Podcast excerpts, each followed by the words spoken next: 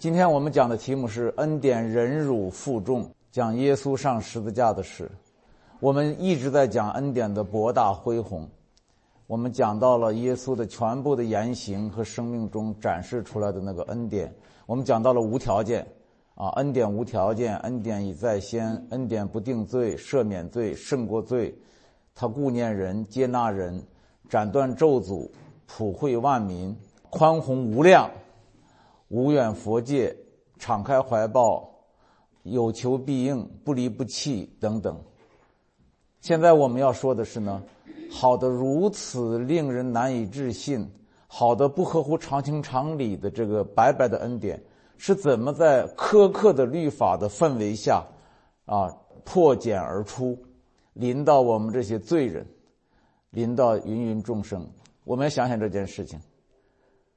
这么好的恩典，这么自由释放、白白的恩典，在那么苛刻的律法的环境下，他怎么能够站立得住？怎么能够推广得开？怎么能够落在我们这些受众身上？所以这里就要谈谈耶稣付出的沉重代价。啊，我们刚信主的时候就老听说耶稣是赎罪的羔羊，赎我们的罪。是替罪的羔羊，我当时怎么听都听不明白这个话，怎么替呢？罪能替吗？这个二三十年过去了，才慢慢的体会到，这个赎罪也好，替罪也好，实际上是一个非常真实的情况，就是刚才我说的。当大家都这样苛刻的时候，你宽容，你得死。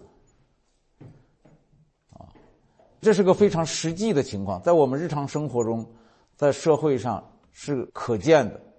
不错，白白的恩典呢，原本是出自上帝的本性，但是他要在一个不知恩典为何物的律法环境里落脚，就不能不遭到围攻和逼迫。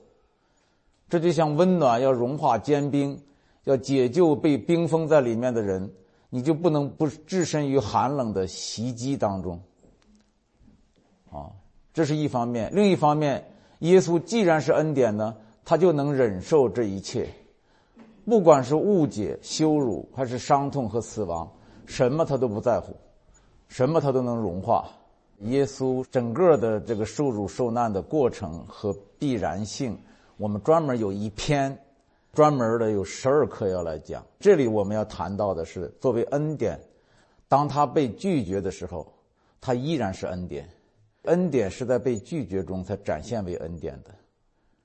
耶稣就是这样。一方面，当他要把恩典普降于世人的时候，那个律法苛刻的、无情的就拒绝他、逼迫他，甚至杀害他，这是一方面。另一方面呢，你越是杀害他，越是逼迫他的时候，他越爱你，他越是恩典。就是光照在黑暗里。这个黑暗拼命的阻挡光，但是你知道，这个黑暗越黑越浓越深，这个光在里面不是越亮吗？哪怕微弱的一点小光，在漆黑一团的环境里也会显得明亮。我们在福音书中读到的事实正是这样。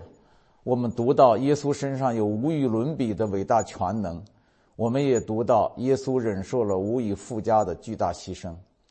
按道理说，有全能的人就不要牺牲，就要得胜、得胜再得胜。但是，正是巨大全能与巨大牺牲两者之间形成的巨大的张力，使耶稣身上的恩典焕发出灿烂夺目的光辉。这个是个非常深的一个道理哈。耶稣给我们活出来，他本有神的形象，却成了奴仆的样式。他本有无敌的力量，却成了柔弱的羔羊。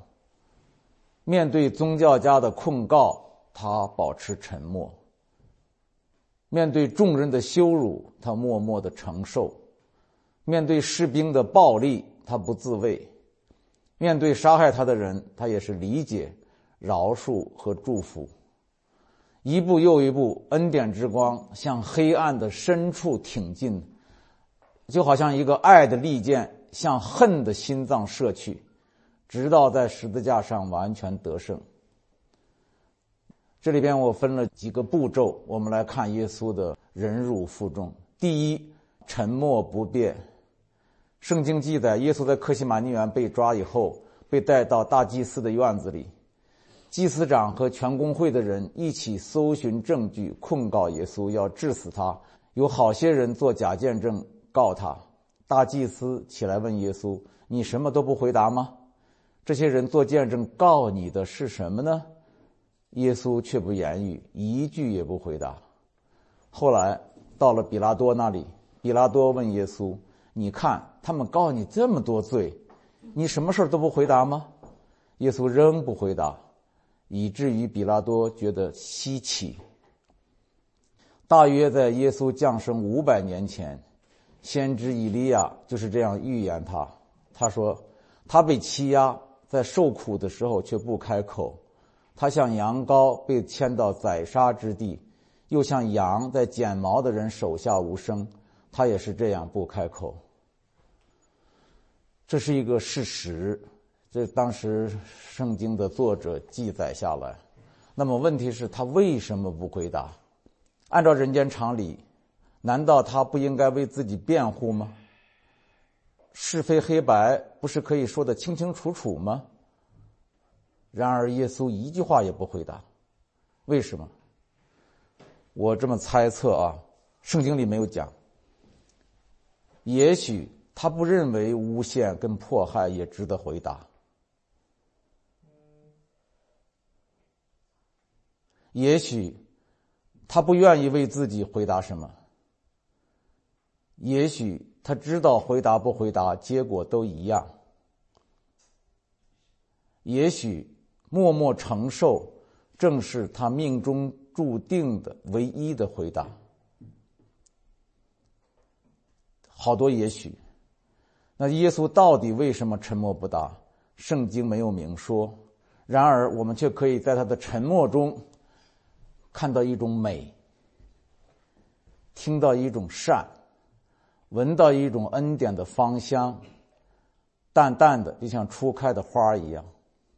一句都不说，一句都不变，但是你看到它的美，它的善，像花刚刚开的时候，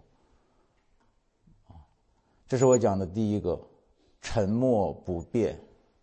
第二，担当罪孽，耶稣默默承担了一切指控，人的罪都归到他的头上，算作他的罪。比拉多说：“你们告这人是为什么事呢？”他们说：“这人若不是作恶的，注意这个话，这人若不是作恶的，我们就不把他交给你。”比拉多说：“你们按照你们的律法去审问他吧。”犹太人说：“我们没有杀人的权柄。”原来他们是要把耶稣置于死地。原来他们是要把耶稣置于死地。除了这个目的，没有别的目的。耶稣是作恶的人吗？当然不是，但是此刻他的确是一切作恶人的替身。他为了赦免坏人，他要担当坏人的坏。他叫赦免，其实法利赛人呢就叫做包庇。你包庇了罪人，包庇了税吏、妓女、淫妇、杀人犯，等等等等，你就成了他们的替身。你就成了一切罪人们的总和，而耶稣呢，默默的承认了这一点，默认了这一点。所以，当我们说起耶稣，说起恩典，无论是我们领受的恩典，还是我们活出来的恩典，只要你提到耶稣，提到恩典的时候，千万不要忘记最重要的一点是什么？就是担当。担当什么？担当别人的过错。担当别人的罪恶，担当别人的苦难，担当别人该受的惩罚。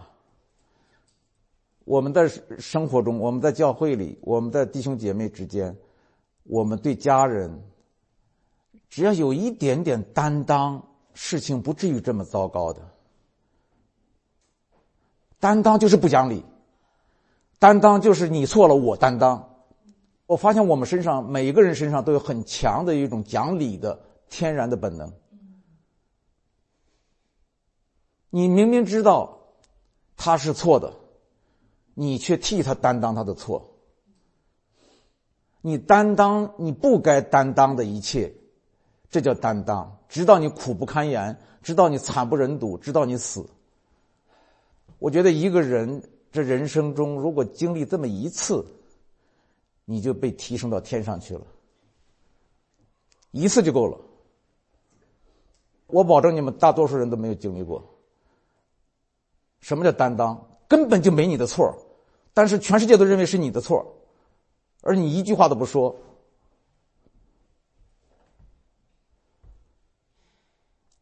只有耶稣，只有耶稣能做到这一点。你知道，耶稣那么大的能力，那么崇高的性情、胸怀、爱。当时这么想，钉死他，钉死他，还不如一个强盗。放了巴拉巴，放了巴拉巴。耶稣一点都没有委屈感。如果你有委屈感，你不叫担当；如果你很勉强，你不叫担当；如果你是忍耐却没有恩赐，那不叫担当。只有当你承担别人强加给你的东西的时候，而你还兴高采烈，你还感恩。你还领受神的美意，那叫担当。我告诉你们，有一次你就升到天上去。尽管你还有很多的别的问题，但是在这个问题上你过关了。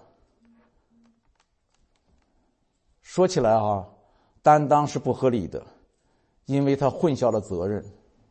因为担当就是不合理，就是这个世界太坏了，太没公平了，太黑暗了，太残酷无情了。但是，担当是高尚的，因为它是一种舍己牺牲，即使被谋害也是高尚的。大事如此，小事也是如此。国家的事如此，教会的事如此，家庭的事也是如此。任何的担当都是一种舍己，一种牺牲。说舍己，说牺牲，我们都说顺口了，说的很上口。但真正做起来，那是要流泪的，那是要流血的。那是要放下自己的面子，啊，放下自己的理，放下自己的权利。我觉得在耶稣的爱里，我们才知道什么叫爱。啊，如果不面对耶稣的爱，我们平时所说的爱全不是爱。没有担当，没有舍己牺牲，就谈不上爱。如果说人间缺乏爱，我觉得啊，那么首当其冲的是缺乏担当。美国绝不担当中国的罪，这是国家跟国家不用说。然后家庭跟家庭，你们家的事儿怎么让我们家担当？这是家。然后讲个人，个人就更具体了。明明是你犯的错，明明是你闯的祸，为什么都让我来担当？这种不公平的待遇，这种混淆责任的做法，这种强迫我担当的压力，会导致造反，导致革命。所以说，耶稣是和平的君王。哪里有耶稣，哪里就没有造反，就没有革命，就只有爱、饶恕，不是吗？在这个世界上，如果是你错了，谁愿意为你担当错误呢？你想吧。如果是你失败了，谁愿意为你担当失败？当然了，我们也不愿意担当别人的错误，担当别人的失败，特别不愿意担当别人的愚蠢，担当别人的罪恶。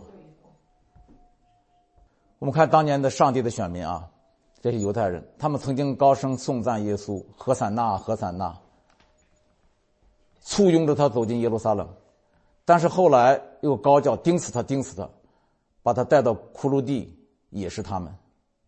这就是人，人心比万物都诡诈，这是人心。那么人的行为呢，比万物都残酷，他做起事来是真的残酷的。杀人不用刀子，我看《三国演义》里边诸葛亮说：“杀人用刀吗？用我的舌头就可以杀死他。”人心比万物都诡诈，人的行为比万物都残酷，都无情。犹太人就是这样，上帝的选民，自豪的不得了，也确实优秀，最优秀的这么一群人，他们在对待耶稣的时候，你看得出来，他们多虚伪，多无情，多残酷。耶稣得势的时候，他们喊何塞纳，何塞纳，让他做国王，让他做他们的王。那耶稣一被抓，钉死他，钉死他，我们没有别的王，只有凯撒是我们的王。再看看今天我们上帝的选民，今天上帝的选民就是我们了哈，基督徒。神学上争得六亲不认，教会中斗得你死我活，宗派分门别类，老死不相往来。这话不是我说的，是一个弟兄说的，我把他的话引在这儿。啊，人们包括我们自己，全然活在罪孽中。耶稣默默承担着人们的全部罪孽，他不是忍受，不是勉强，而是主动，是情愿，好把他们从罪孽中赎回来。这就是恩典的容量，也是恩典的能量。我告诉你啊，容量有多大，能量就有多大。一个人如果容量太小，数度极长，你不要想有大成就，你不要想被神重用，你不要想有全能，什么都没有。当你的度量大的时候，能量自然就大，因为神的能量就供给你。爱本身的能量要比恨的能量大一万倍。诗人唱到一点：人算什么？世人算什么？已经眷顾他。就是说，我们多么可怜，我们多么虚伪，我们多么残酷，特别是在耶稣身上。当我们颂扬耶稣的美善的时候，我们就看到了人心的丑陋，社会的不公。啊！但是好就好在我们的主，我们的神比这个不公更大、更高，是吧？他是恩典，所以说为什么我们讲恩典？如果没有恩典，这个世界早就灭亡了。如果不是神怜悯我们，啊，先知说他诚然担当我们的忧患，背负我们的痛苦，我们却以为他受责罚，被神击打苦待了，哪知他为我们的过犯受害。被我们的罪孽压伤，我们都如羊走迷，个人偏行己路。耶和华使我们众人的罪都归在他身上。这句话告诉我们，是上帝的安排。上帝这么安排的，好让我们看见我们的坏，看见耶稣的好。哈利路亚！我们刚才讲这些话的时候，我们带着痛悔的心，不仅是为自己痛悔，也是为这个人类痛悔。为我们生长在这个世界上，成为人的一员而羞耻，因为我们太坏，我们不知道自己多好。耶稣十字架那句话说的是到家了，临死之前临终之言，父啊赦免他们，他们所做的他们不晓得。我们现在真的，我们所做的是我们不晓得，我们所说的话我们也不晓得，我们所谋求的我们不晓得是什么东西，我们所坚持的不晓得是多么坏。我们所丢弃的不晓得是多么好，于是不信上帝的比拉多将耶稣交给了信上帝的犹太人去钉十字架，多讽刺的一件事！他们就把他带了去，耶稣背着自己的十字架出来，到了一个地方，名叫库鲁地。瑞士的神学家叫卡尔巴特，他说：“钉耶稣十字架的是教会，不是世界。”今天也是一样。比方说，如果我们高举耶稣，将来反对我们的不是世俗的不信主的人，这 这个你们都猜到了，这绝对是。好，这是第二节，第三节，毫不自卫。耶稣被宗教人士诬陷，被门徒离弃，被人剥光衣服，被士兵鞭打，被群众唾弃。被钉死在十字架上，被路人嘲讽，等等等等，这些事情圣经全部都记载了。不同的人一同苦待他，人们群起伤害他，但他从头到尾不曾反击过一次，不曾自卫过一次。他在克西马尼园被抓的时候，曾经有一个门徒拔出刀来保护他，据说是彼得。耶稣说：“收刀入鞘吧！你想我不能求我父，现在为我差遣十二营天使来吗？”耶稣的意思是说，他可以这么做，但是他不能这么做，他不能反击，他不能自卫，因为他是恩典的化身，他以自己的生命见证什么叫天上的恩典。就是他必须用舍命才能见证他自己所坚持的那个恩典，这多么残酷一件事情！我们经常遇到这种情况，你必须用你的牺牲、用你的吃亏、用你的受难，来见证你所坚守的信仰。这不仅是对社会呀、对政权，最主要的对自己的弟兄。当你的弟兄伤害你的时候，你必须用你的受伤害，来证明他是错的。你们知道这一点吗？你不能用反击、用争辩，而是用相反的，一切忍着。有恩赐的忍耐着，来证明他对你的指控是错的。你没有别的选择，因为你一反击，你就不像一个基督徒，因为基督徒不这么做事儿。尽管他是这么做事儿，但是你不能这么做。你这么做，你就跟他一样了。他在伤害主，你也伤害主吗？不可能啊！但是你不伤害主，你就得像主。很残酷的，耶稣面对的比我们每个人面对的都残酷，他必须用自己的生命见证他的生命所坚守的那个原则，这就是恩典。当他被挂在十字架上，下面那些人呐，其实都见过他，叫瞎子看见，瘫子行走，叫风浪平静，叫死人复活，都知道他的大能。他们当时一定盼望着他施展大能，走下十字架，但是没想到等啊等啊，等到他在十字架上咽了气。妇女们都捶着胸离去了，悲痛无比。是什么令耶稣如此柔软、如此顺服、如此忍耐？就是恩典。恩典就是这样，恩典就是这样义无反顾、无怨无悔的爱。啊，这是我讲的第三层意思。第四层意思，耶稣理解一切。不是理解那应当理解的，不是理解那可以理解的，而是理解一切。耶稣早就教导过他的门徒：有人打你的右脸，你要把左脸也给他打；有人偷你的内衣，把外衣也给他。呃，你们的仇敌要爱他，咒诅你们的，你要为他祝福；凌辱你们的，你们要为他祷告。这些话耶稣都给门徒讲过，这些话似乎高不可攀，望尘莫及啊！但是我们看见哈。耶稣在十字架上全部活了出来，这是令人吃惊的一点，连魔鬼都吃惊。耶稣竟然行出来。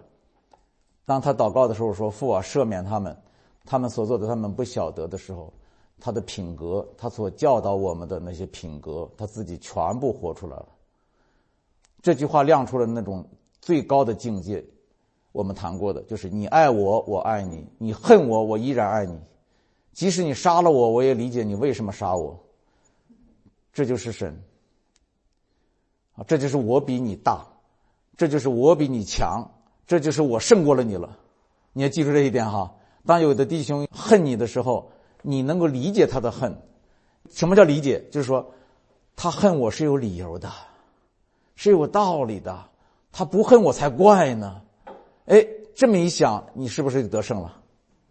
你自己谦卑下来，这个时候你包容他了，你不会因他的作为而生气，反而因此而感谢神。这就是理解。耶稣理解人的一切，他甚至比人自己更理解人。他理解人类的无知与可怜，必然有卑劣和残酷相伴随。我告诉你，这个理解的意思就是说，他不仅理解人类的无知和可怜。而且他还理解一点，这种无知和可怜必然伴随着残酷和卑劣。所以你看到敌人的卑劣残酷，你不要吃惊，这是由他的无知和可怜造成的。他不知道他们做什么吗？他们不晓得吗？连上帝都原谅他们，我们有什么理由不原谅呢？耶稣能理解我们，我们能理解耶稣吗？我们人很难理解耶稣，黑暗不能理解光，光却能理解黑暗；恨不能理解爱，爱却能理解恨。你们注意啊，理解是这么重要，理解几乎就是你人格的一个标志。你的理解度多高，你的人格就有多高。我觉得夫妻上、家庭关系上、朋友关系上、同工关系上，这个更加重要，更加实用。中国大陆原来有一句话嘛，叫“理解万岁”，是吧？哎呀，理解起来多不容易啊！只有在耶稣基督这里，我们看到了一种最深刻的理解：恨不能理解爱，爱却能理解恨。黑暗越深，光就越亮；恨越是深，爱就越浓。人心越是苦毒和放肆，撒旦越是诡诈和残酷，恩典就越是理解和包容。恩典因此而成为恩典，不可战胜的恩典。所以我最后跟大家用约翰福音那句话做概括：律法本是借着摩西传的，恩典和真理都是由耶稣基督来的。道成了肉身，住在我们中间，充充满满的有恩典有真理。从他丰满的恩典里，我们都领受了，并且恩上加恩。特别我愿最后一句话成为我们今天的祝福：从他丰满的恩典里。我们都领受了，是不是领受了？我们正在领受，虽然有时候我们难以消化，没关系，先咽下去。像吃东西嘛，先咽下去。消化不是你的事儿，是你的胃口的事儿。他消化的时候，你连知都不知道。所以我此刻我求大家，你们先咽下去。耶稣是怎么忍辱负重的？先领受，你就会恩上加恩。我们一起来祷告。天父啊，我们感谢你把你的儿子赐下来给我们。伟大的道啊，谢谢你成了肉身，让我们可以看见你，可以吃你喝你。主耶稣啊，我们谢谢你，谢谢你为我们死，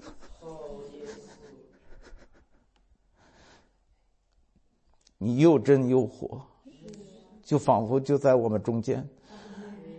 我们人类这么苦待你，我们这些罪人一点都不理解你。你来救我们，我们却把你钉死在十字架上。可是你依然爱我们，你从生到死没有恨过我们一点点，也没有怨过我们，你一直是爱着我们。主耶稣，我真是不是求你，其实我已经知道你就在我们中间。你与我们同在，你要让我们看见你，亲眼看见你，真知道你，真认识你。啊，主啊，谢谢你，求你就在我们的身上动你那美妙的善功，让我们越来越像你，哪怕有一点点也好，在你身上吸收这世界不能给我们的，摧毁魔鬼撒旦在我们身上一切的堡垒，一切的营垒。当你在我们身上得胜的时候，我们就是得胜者。主啊，谢谢你听我们这样的祷告，奉耶稣的名，阿门。